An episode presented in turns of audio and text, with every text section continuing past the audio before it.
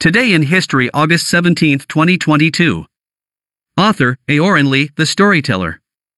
On August 17, 1969, the Woodstock Music Festival was held in the United States.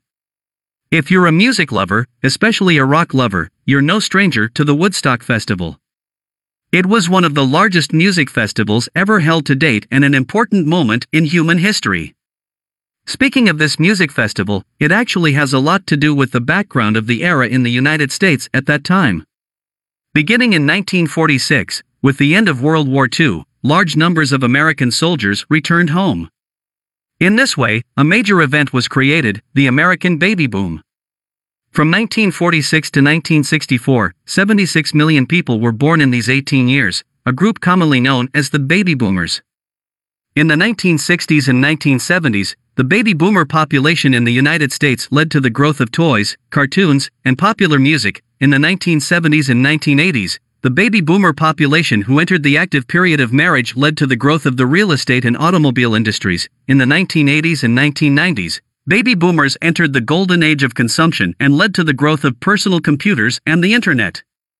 During this period, the baby boomer population created the largest stock market gains in history, demand for housing, demand for international aviation, personal computers, computer networks, and sports and leisure tools.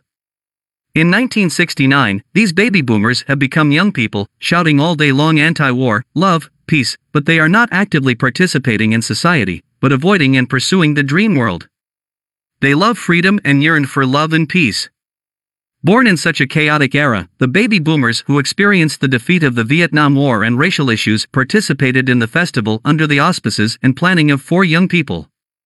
There's a funny detail the cartoon character of the festival is a bird named Woodstock, and it's said to be a good friend of the famous comic book character Snoopy.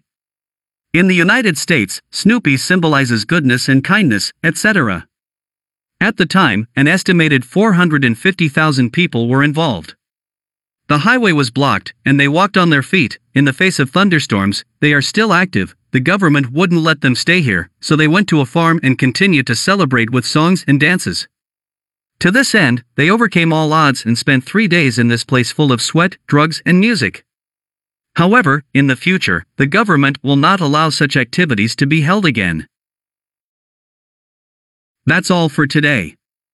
If you truly like our show, you can like, subscribe, review, or share the show. If you are using Ximalaya, you can like and subscribe even if your phone is locked. By the way, it is available to reward us in Ximalaya now. Do you want to know what happened on yesterday in the history? Check our latest episode at 0 UTC tomorrow.